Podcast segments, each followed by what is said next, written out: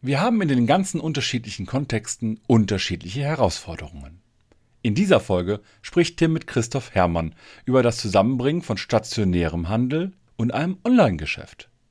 Vielleicht sind ja auch für euren Kontext ein paar hilfreiche Impulse dabei. Daher nun viel Spaß beim Hören dieser Folge.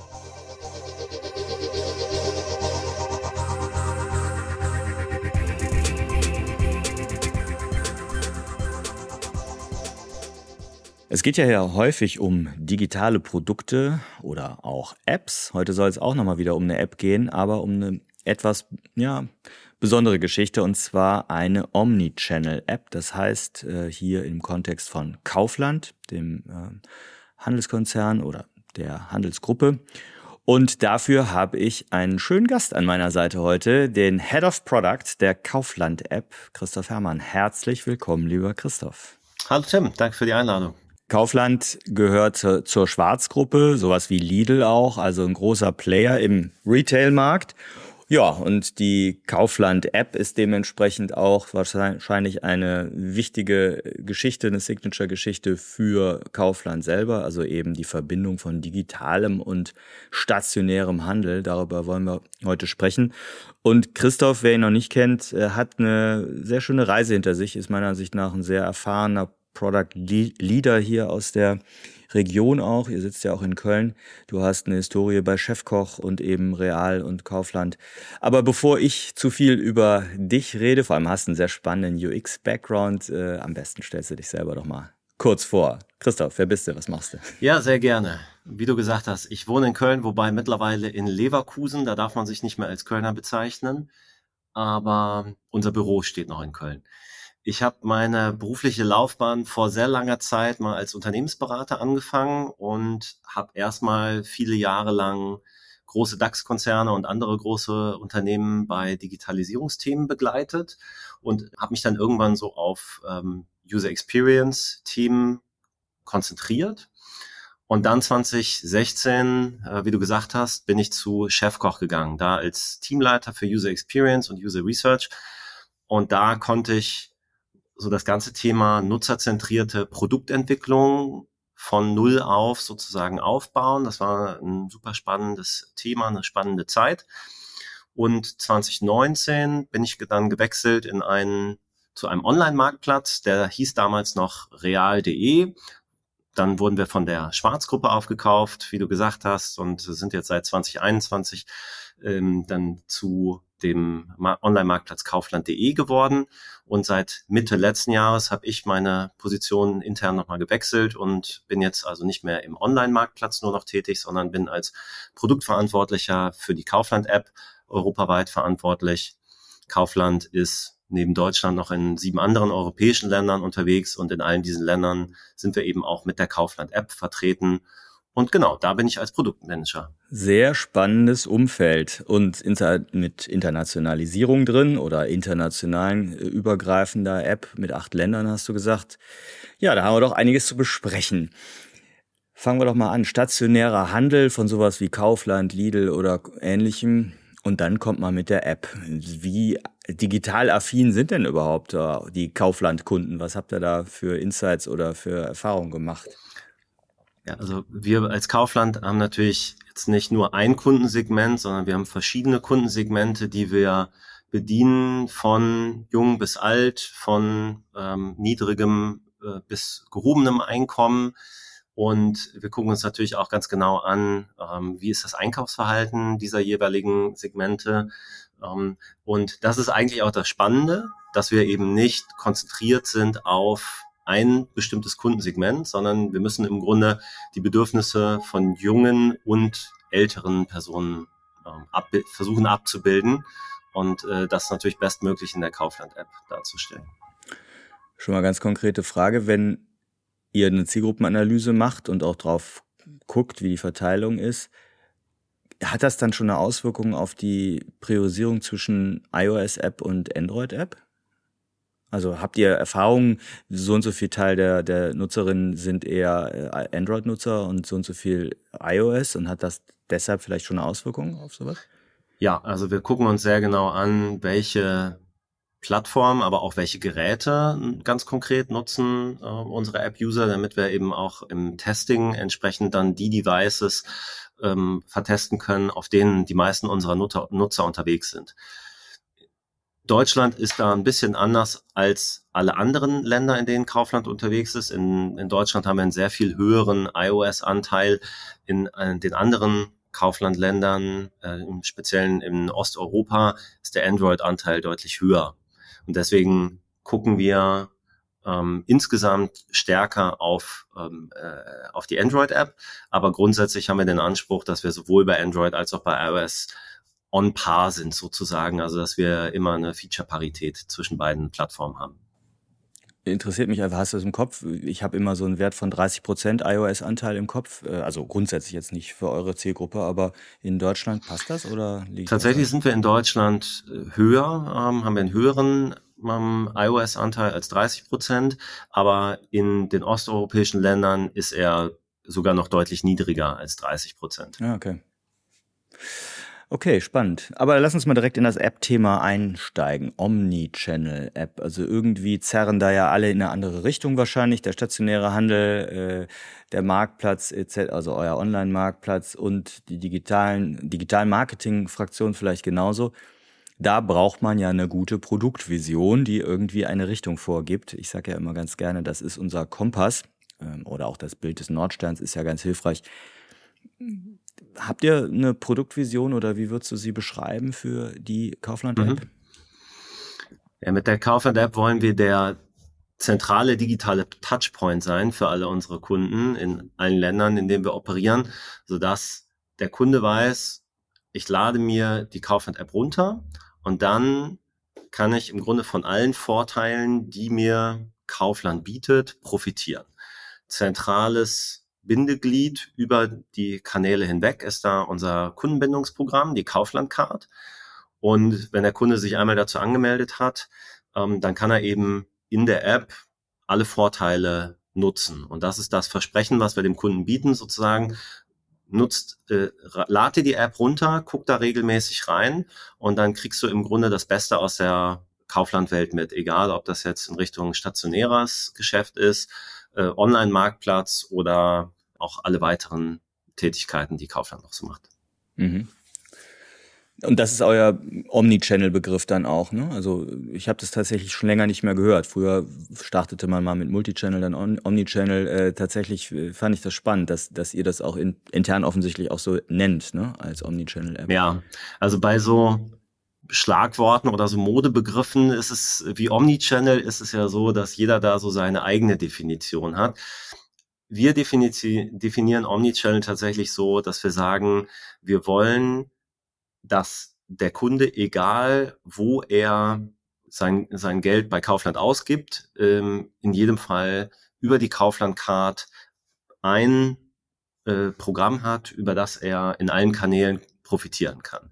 Das heißt, ich melde mich einmal an, habe alle Vorteile in der Kaufland-App über die Kaufland-Card und ähm, kann zum Beispiel Treuepunkte mittlerweile auch sammeln in, äh, bei stationären Einkäufen. Wenn ich also in meine Kaufland-Filiale gehe, gebe da Geld aus, sammle ich Treuepunkte, die kann ich auf dem Marktplatz einsetzen und umgekehrt. Das ist was, was wir jetzt brandneu, also seit gestern gestartet haben. Und das ist für uns der Weg in Richtung Omnichannel, dem Kunden zu sagen, innerhalb der Kaufland-Welt ergeben sich für dich Vorteile, je mehr du praktisch dich in unserer Welt bewegst. Okay, das ist ja per se erstmal ein, bekannter Ansatz, dass man über so ein Kundenbindungsprogramm, so interpretiere ich jetzt mal die Card, ne, die Kaufland-Card, über das Kundenbindungsprogramm eben auch hm, ja die Welten verbindet, diese verschiedenen Kanäle verbindet. Spannend finde ich dabei, habt ihr damit dann auch die Chance, auch die Customer Journey darüber zu tracken? Also könnt ihr auch die, die, die, sind ja nicht nur Web Analytics, App Analytics und stationären Analytics irgendwie damit zusammenbringen? Auf jeden Fall. Und das ist auch ein, ein, ein Vorteil, den, den wir jetzt mit diesem kanalübergreifenden Treueprogramm haben, dem, den viele äh, Retailer in Deutschland so, äh, so nicht haben, dass wir jetzt in der Lage sind, äh, nicht nur das Kaufverhalten im Online-Marktplatz und das Kaufverhalten in der Filiale separat auszuwerten, sondern dass wir diese Informationen sinnvoll zusammenbringen können und sie halt auch dazu nutzen können, dem, dem Kunden personalisierte Angebote auszuspielen. Fairerweise muss man sagen, beim Ausspielen der personalisierten Angebote, da stehen wir noch ganz am Anfang, da gibt es noch verschiedene Hürden, die wir da nehmen müssen, aber das ist der Weg, den wir äh, da gehen wollen und ein Stück weit auch schon beschritten haben. Spannend. Ja, gucken wir mal ein bisschen mehr von der Produktmanagement-Sicht drauf. Wenn wir sagen Omnichannel, also mehrere Kanäle plus insgesamt acht Länder, hast du gesagt, bedeutet ja wahrscheinlich auch einen riesen Zoo von Stakeholdern. Ähm, sprich, alle wollen was, alle Kanäle wollen was, alle Länder wollen was. Äh, so stelle ich mir das zumindest vor und ihr hängt in der Mitte und sollt da die App, die Lösung für alle Probleme wahrscheinlich anbieten. Wie geht ihr das an? Wie gehst du das an? Wie wird so diese ganze Stakeholder-Community, sagt man vielleicht, gemanagt? Also du hast das eigentlich schon sehr genau beschrieben gerade. Tatsächlich haben wir, okay, haben, wir, wir haben sehr viele Stakeholder, die in unserer App stattfinden wollen. Was ja auch verständlich ist, wir haben viele Millionen Kunden europaweit, die wir jeden Monat und jede Woche erreichen. Und da entstehen natürlich Begehrlichkeiten, wenn einer ein Thema hat, was er pushen möchte innerhalb der Gruppe, dass er guckt, wo, wo, wo haben wir Kontakt zum Kunden und da sind wir mit der App natürlich ganz, ganz weit vorne, weil wir eben bei dem Kunden auf dem Device sind und der Kunde uns in vielen Fällen sehr regelmäßig, teils mehrmals im Monat auch benutzt. Meine Hauptaufgabe ist es da, an vielen Stellen Nein zu sagen. Ja, und das dann eben auch zu begründen, warum äh, bestimmte Themen bei uns in der App Sinn machen, warum andere Themen aber in der App auch nicht stattfinden können oder nicht stattfinden sollten. Weil wenn wir versuchen, die eierlegende Wollmilchsau zu sein, dann ja, wendet sich der Kunde auch irgendwann ab. Also wir müssen weiterhin, wir müssen und wollen weiterhin eine klare, ähm, klaren Wert für den Kunden auch präsentieren, wie ich schon beschrieben habe, ne, mit der Kaufland Card im Zentrum und ähm, den Vorteilen, die, die dazugehören. Ich sage meinen Produktmanagern immer, in solchen Stakeholder-Diskussionen, äh, wenn, wenn ihr mit euren Argumenten und, dem Nein, was, was ihr habt, nicht weiterkommt, dann bindet mich als Head of Product damit ein. Und, und ich kann dann in die Diskussion nochmal eben mit einer anderen Perspektive reingehen. Ja. Das würde man vielleicht Eskalation nennen. Ich finde aber diesen Begriff, dieser Begriff, der, der klingt immer so dramatisch. Ich finde aber eine Eskalation ist erstmal nichts Schlimmes. Das heißt einfach, dass der Handlungsspielraum von meinen Produktmanagern irgendwann ausgeschöpft ist und sie irgendwann mich einbinden. Ja, es geht ja auch, denke ich mal, um einen holistischen Blick, den nicht jeder Produktmanager oder Produktmanagerin haben kann. Und das finde ich halt das Spannende. Ihr habt auf der einen Seite Daten, also hast du gerade da vorher gesagt, ne, oder zumindest die Chance jetzt, kanalübergreifende Analytics zu haben.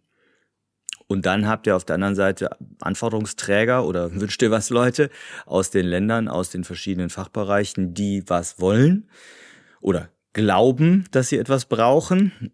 Und das ist ja, glaube ich, das, Spann das schöne Spannungsfeld hier. Ne? Also datenbasierte Entscheidungen auf der einen Seite sind möglich oder zunehmend möglich und starke Stakeholder stehen auf der anderen Seite. Und das ist ja wahrscheinlich ein ganz spannendes mh, hm, Konglomerat oder so, so ein Melting Point. Wie, wie gestaltet ihr den Prozess so mit, mit den Ländern, mit den starken Stakeholdern, so wenn jeder was will? Ja, also wir haben vor einiger Zeit mit den Länderverantwortlichen so einen Prozess gestartet, dass wir gesagt haben, die Ideen, die ihr in eurem Land habt, macht die transparent und bringt die zu uns. Idealerweise kommt nicht schon mit Lösungen oder konkreten Feature-Wünschen, sondern kommt mit Problemen zu uns Fairerweise muss man. Sehr gut. I, I like that. ja, äh, fairerweise muss man sagen, das klappt in vielen Fällen noch nicht so gut. Ich glaube, weil es einfach auch menschlich ist, in Lösungen zu denken und nicht in Problemen.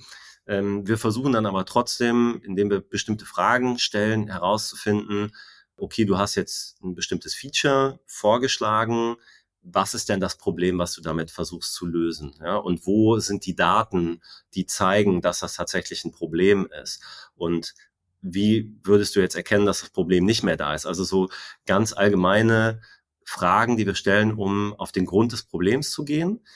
Und dann werden diese Ideen der Länder vorgestellt, auch den anderen Ländern, so dass einmal transparent ist, okay, welche Wünsche hat, haben jetzt alle Länder, dann findet ein Voting-Prozess statt, so dass wir am Ende ein gesamtheitliches Bild haben, welche der, welches der Probleme und welche der Ideen ist für die meisten Länder relevant. Mal ganz operativ, wie organisiert ihr dieses Voting der Länder?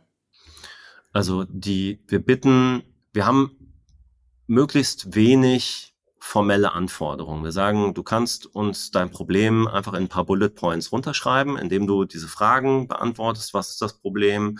Woher weißt du, es ist ein Problem und wann ist dein Problem gelöst? Die meisten machen eine kleine PowerPoint-Präsentation und dann laden wir das alles in ein Jira-Board hoch. Wir haben uns bewusst dagegen entschieden, jetzt ein neues Tool dafür einzuführen. Äh, Jira ist vielleicht nicht perfekt, aber es ist einfach, ein neues Board aufzusetzen. Wir haben dann ein kleines Kanban-Board, wo die Länder ihre Ideen eintragen, wo wir dann eben die Voting-Punkte auch hinterlegen, sodass für alle transparent ist, was sind jetzt die Ideen, die äh, von den meisten Ländern gewünscht werden. Und die gucken wir uns dann im nächsten Schritt in der Discovery-Phase an. Mhm. Und wer entscheidet dann am Ende? Du als Head of Product oder die Product Manager oder wo liegt die Product Ownership, mal ganz ketzerisch gefragt?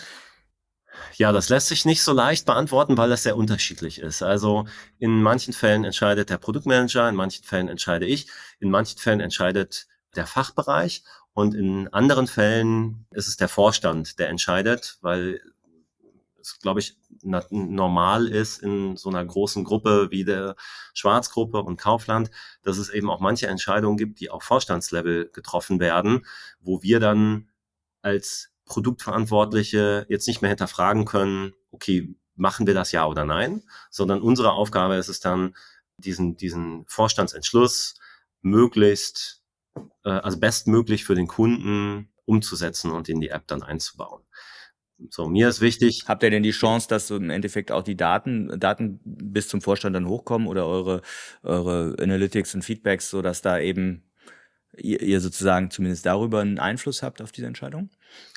Also ja, häufig haben wir die Möglichkeit, Einfluss zu nehmen, aber teilweise gibt es eben auch strategische Kooperationen, strategische Projekte, die die Gruppe vorantreiben möchte, und da, da gibt's dann nichts zu diskutieren. Mir ist wichtig, dass diese Themen, die von oben kommen, sozusagen top-down, die wir umsetzen müssen, dass sich das die Waage hält mit Themen, die wir selber gestalten können. Mhm.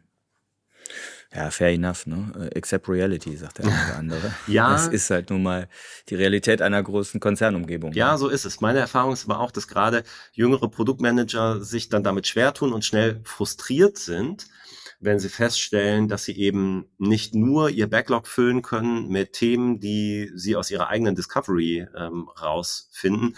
Ich finde, das ist aber eben, wie du sagst, Teil der Realität, gerade in größeren Unternehmen, dass es eben solche strategischen Projekte gibt, die, damit sie auch eine gewisse Tragweite dann erreichen und eine gewisse Breite bekommen, ähm, dass sie dann auch von oben eingestielt werden.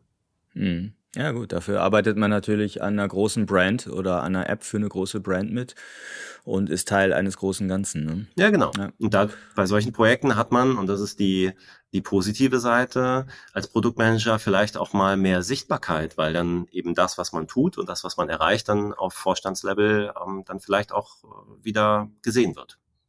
Mhm.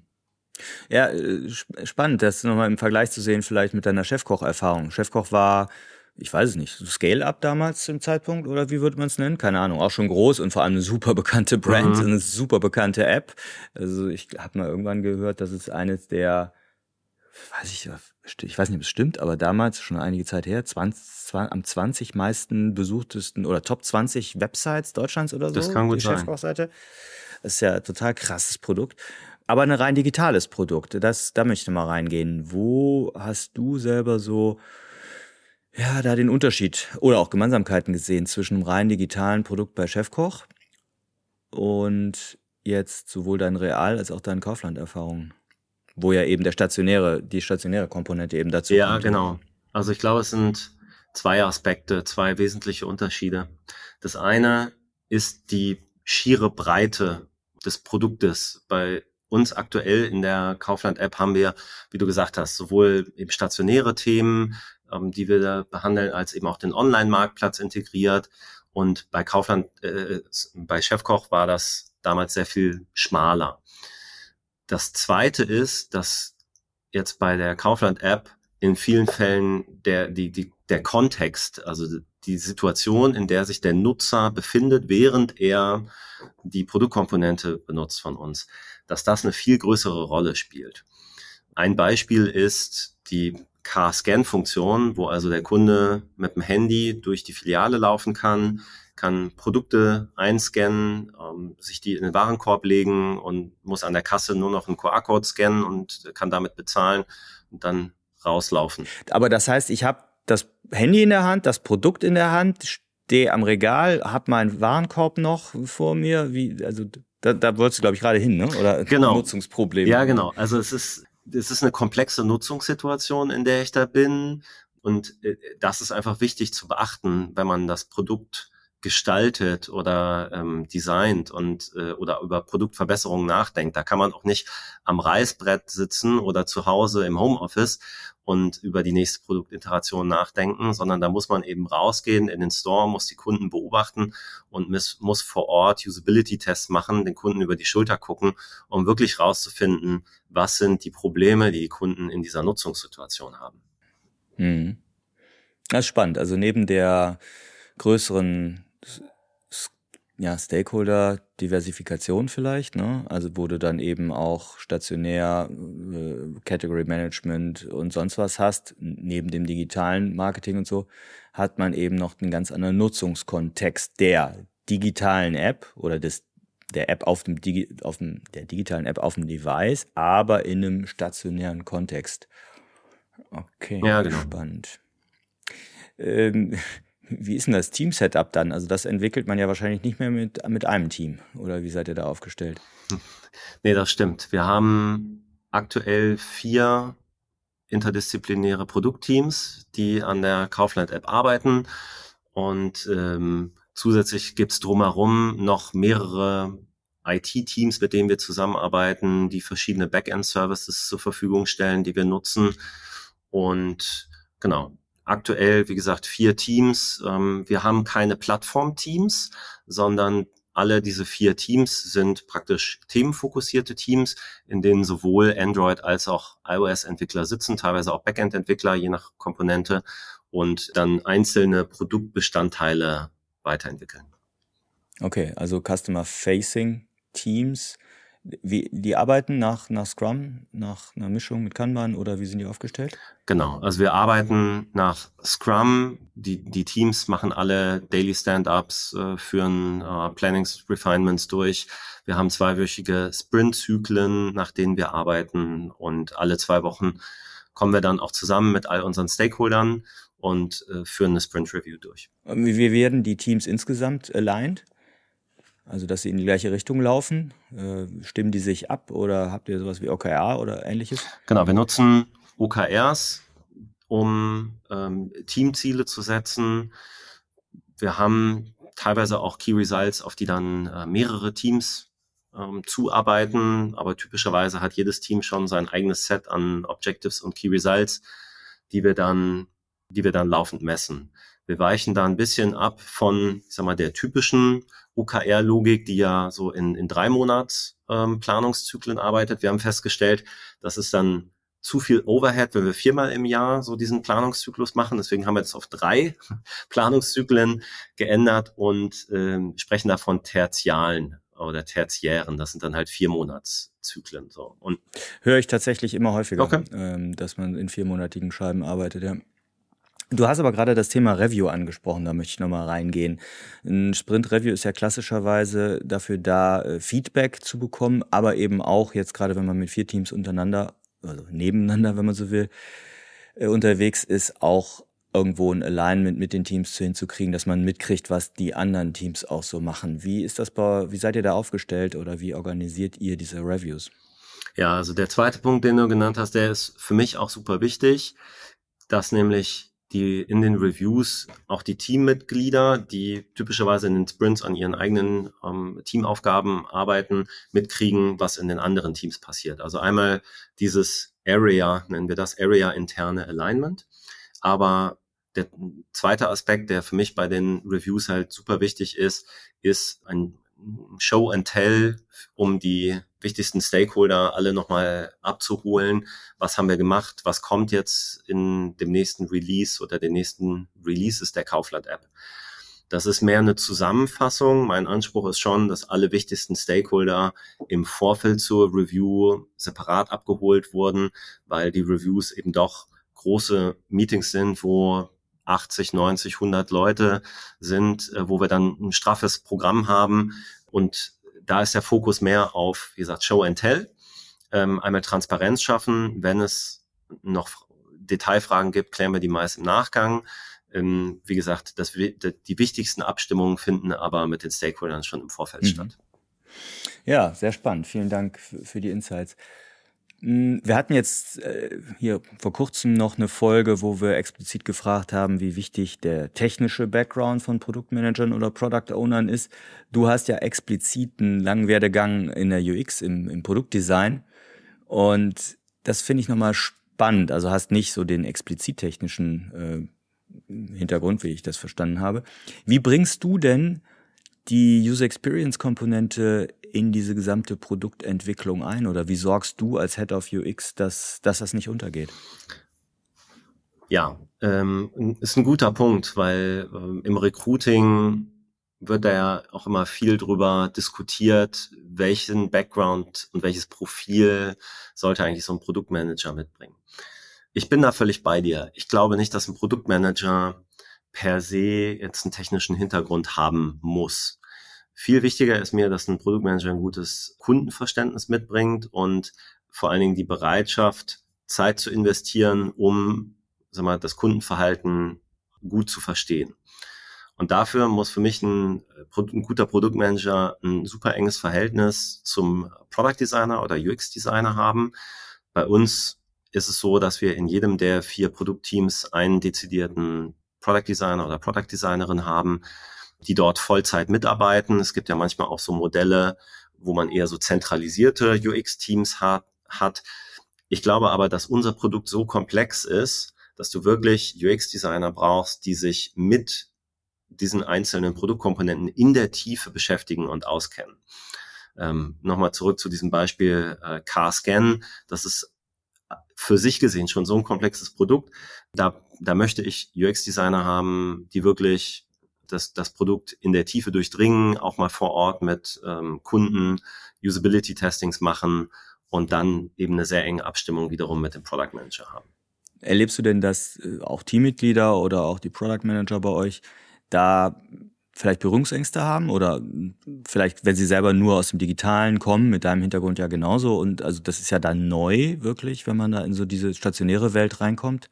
Wirft das Probleme auf oder macht also es besonders spannend? Wahrscheinlich genauso was. Erzähl mal aus der Ecke was. Berührungsängste nehme ich nicht wahr. Ich nehme, was wir haben, sind rein logistische Herausforderungen. Wir sind als Unternehmen sehr virtuell aufgestellt. Ähm, die, meine Teams, die Product Manager, die Product Designer, auch die Engineers sind Deutschland, teilweise europaweit verteilt tätig. Und wenn man jetzt so ein, ein Usability-Test oder ein Kundeninterviews vor Ort in der Filiale machen möchte, dann sind das teilweise logistische Probleme. Wo macht man das? Wie kommt man da hin und solche sowas.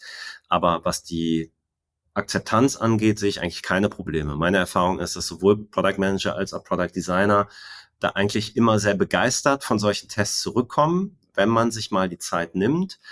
Die Herausforderung ist eher, sich diese Zeit wirklich zu nehmen und zu sagen, okay, ich investiere jetzt mal einen Tag oder zwei, um in eine Filiale zu fahren und mir vor Ort wirklich ähm, mal 10, 20 Kunden anzugucken, die mein Produkt halt in dem Kontext verwenden.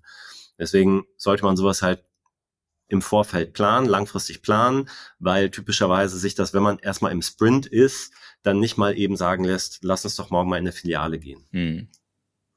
Ja, wichtiger Punkt, das, das logistisch oder auch organisatorisch einzutakten. Aber auf der anderen Seite, wie du beschreibst, das sind, ich finde immer, das sind so Erfahrungen, die vergisst man nicht, ne? wenn man so echt im Laden steht oder in der Fabrik steht, was auch immer der Kontext ist, oder im Kundenservice mit dabei sitzt. An der Hotline kann ich mich erinnern, irgendwie einen Tag an der Hotline mitzusetzen, egal in welchem Kontext, das ist ja unbezahlbar, würde ich immer sagen. Auf jeden Fall. Wie, wie organisiert ihr denn dann so äh, kontinuierliche Discovery oder überhaupt äh, User-Feedback-Zyklen? Mhm. Also zur Probandenrekrutierung arbeiten wir mit externen Dienstleistern zusammen, so Testing Time oder Testbirds, die uns dabei helfen, ja, Probanden zu organisieren. Da definieren wir dann die Kriterien, welche Art von Zielgruppe wir interviewen wollen. Und äh, dann ist dieser große organisatorische Teil schon mal ausgelagert. Zusätzlich haben wir ein zentral organisiertes User Research Team, wo wir jederzeit Unterstützung anfordern können. Also prinzipiell liegt die Verantwortung zur Durchführung von so Nutzerinterviews oder Usability-Tests schon bei den UX-Designern. Aber um sich jetzt methodische Unterstützung zu holen, bei zum Beispiel Interview, äh, Fragebogen, Vorbereitung, können die UX-Designer bei dem Research-Team anfragen und sagen, hey, ich brauche Unterstützung für in zwei, drei Wochen zu folgendem Thema, das ist meine Fragestellung. Und dann helfen die UX-Researcher dabei, eben den Test vorzubereiten, durchzuführen und auszuwerten. Das finde ich einen, einen, klugen Ansatz. Das heißt, ihr habt sowohl, und vielen Leuten, vielen Firmen fehlen entsprechend äh, genug solcher UX-Designer und äh, Product-Designer, wie ihr es nennt, und zusätzlich nochmal UX-Researcher.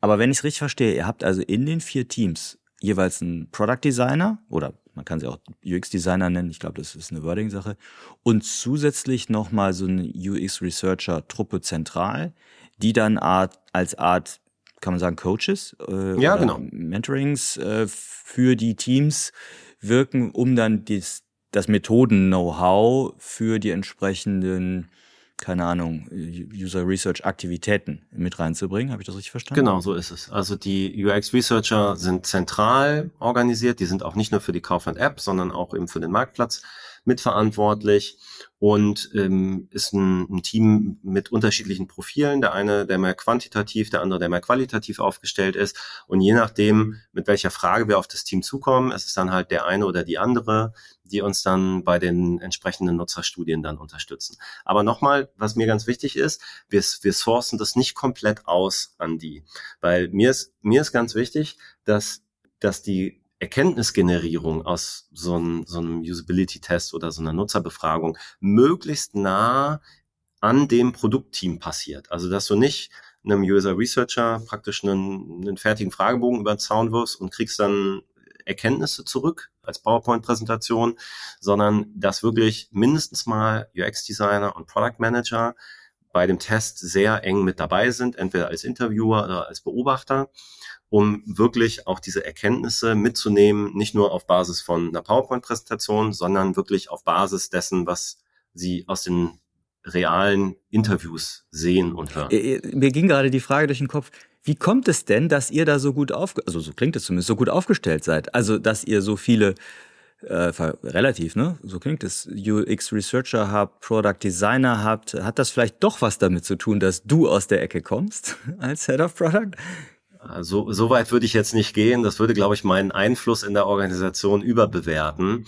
Aber einer der Gründe, warum ich hier jetzt seit dreieinhalb Jahren in äh, dem Laden bin und weiterhin happy bin, ist, dass wir halt nicht nur mich, sondern auch viele andere auf äh, Führungslevel haben, äh, auf Head of Product äh, oder Director Level haben, die wissen, dass am Ende der Kunde entscheidet. So und ähm, dass wir deswegen eben auch möglichst viel Usability Testings, Web Analytics ja, oder sonstige qualitative, quantitative Untersuchungen machen müssen, um am Ende für den Kunden zu optimieren und nicht fürs Management. Mhm. Ja, schöner Abschluss. Also schöne, schöne Konklusio, gerade dann, wenn du auch so viele Stakeholder da rumspringen hast, dann so ein bisschen als Gegenpol auch viel datenbasiertes, qualitativ wie quantitativ äh, Research äh, in Anführungsstrichen dagegenhalten kannst. Ja, danke dir, Christoph. Am Ende haben wir so zum Abschluss immer klassischerweise hier unsere finalen also die Frage nach dem finalen Tipp, dass ich würde es mal heute so framen, hm, wenn jemand eben gerade zum Beispiel aus dem, aus dem Digitalen bislang kommt, wie du den Weg ja auch gemacht hast, und jetzt in einen Kontext kommt, wo der stationäre, nicht nur Handel oder wo eine stationäre oder Vor-Ort-Situation, also ein anderer Kundenkontext vielleicht auch mit dazukommt, oder auch so insgesamt auf dem Weg zur Omnichannel-App haben wir das Ganze ja genannt. Was ist so dein dickes, so, so sein dickestes Learning? Dickestes Learning ist ja auch biggest, also dein was hast du gelernt, Jung? Was ist so dein finaler Tipp, den du noch mitgeben möchtest? Ja, du hast vorhin schon einen Aspekt angeschnitten, den ich hier nochmal aufgreifen möchte, nämlich ähm, mit dem Kundenservice zu sprechen. Was ich jedem Produktmanager nur empfehlen kann, ist, um, den Kundenservice auf dem Schirm zu haben für zwei, aus zwei wichtigen Gründen. Erstens, über den Kundenservice können Produktmanager sehr schnell lernen, wie der Kunde eigentlich tickt. Also mal einen Tag, wie du gesagt hast, im Callcenter verbringen, super wertvoll, um einfach mal äh, aus erster Hand Erfahrung zu sammeln, Feedback zu kriegen, so wie findet der Kunde das Produkt, welche Fragen, welche Probleme hat der. Ja, und das Zweite ist, dass Produktmanager den Kundenservice immer auf dem Schirm haben sollten, wenn sie Veränderungen an ihrem Produkt vornehmen. Ja, also den Kundenservice vorher abzuholen im Sinne von, hey, wir haben hier folgende Änderungen vorgenommen, auch bei kleineren Themen, ist super hilfreich, denn wenn Kunden irgendwas nicht verstehen, Probleme haben, dann wenden sie sich als erstes an den Kundenservice, schreiben eine E-Mail, rufen an und dann ist es wichtig, dass die Agenten, die sozusagen in der ersten Reihe ähm, zum Kunden sitzen, dann genau wissen, okay, da hat jetzt im Produkt äh, wurde eine Änderung vorgenommen und die Funktion, die vorher links war, ist jetzt rechts. Oder es wurde vielleicht eine neue Funktion eingeführt und ähm, so und so funktioniert die. Also da ist sozusagen der äh, Kundenservice ein wichtig, wichtiger Verbündeter der Produktmanager und Product Designer, wenn es darum geht, den Kunden mitzunehmen und am Ende dafür zu sorgen, dass er glücklich ist. Hm. Danke. Ja, bei dem letzten Punkt, den du genannt hast, kam mir auch nochmal meine, meine Vergangenheit in den Sinn bei HAS. Ich glaube, ganz wichtig, den Kundenservice einzubinden, ist es auch, wenn man Tests fährt. Also, dass die Bescheid wissen, dass wir meinetwegen jetzt gerade an fünf Prozent der Kundinnen und Kunden was anderes ausspielen. Äh, wenn die das nicht wissen, wirkt das natürlich immer wie ein Fehler. Ja. Und äh, das, äh, also wir haben das am Anfang oft vergessen, muss ich sagen. Da ist dann so mit dem Testing und AB oder Multivarianten-Testings beschäftigt, dass man da gerne mal den Kundenservice und damit so die, die ne, Face to the Customer vergisst. Und das ist ja ätzend, wenn die dann so richtig doof dastehen, weil sie nicht wissen, dass gerade irgendwie ein lustiger Kundentest stattfindet. Ja, absolut. Das ist auch ein guter Punkt. Ja. ja. Ja, klasse. Vielen Dank, Christoph, äh, für die Insights, dass du uns mal mitgenommen hast auf diese wirklich ja auch spannende Erfahrung äh, oder ja, diese, diese Lernreise äh, mit dem mit dem Omnichannel, also nicht nur stationär, sondern auch Online-Marktplatz plus jetzt die App. Viel Erfolg dann auch mit der Card oder insbesondere mit den Daten, die ihr dadurch gewinnt, muss man ja so ganz klar sagen. Ne? Diese Kundenbindungsdaten sind ja dafür da, die Customer Journey auch weiter besser zu verstehen, um damit dann mehrwertig für die, für die Kunden und Nutzer zu agieren. Vielen Dank, dass du die Zeit genommen hast ja. und für deine ganzen Insights. Danke, dass ich da sein durfte.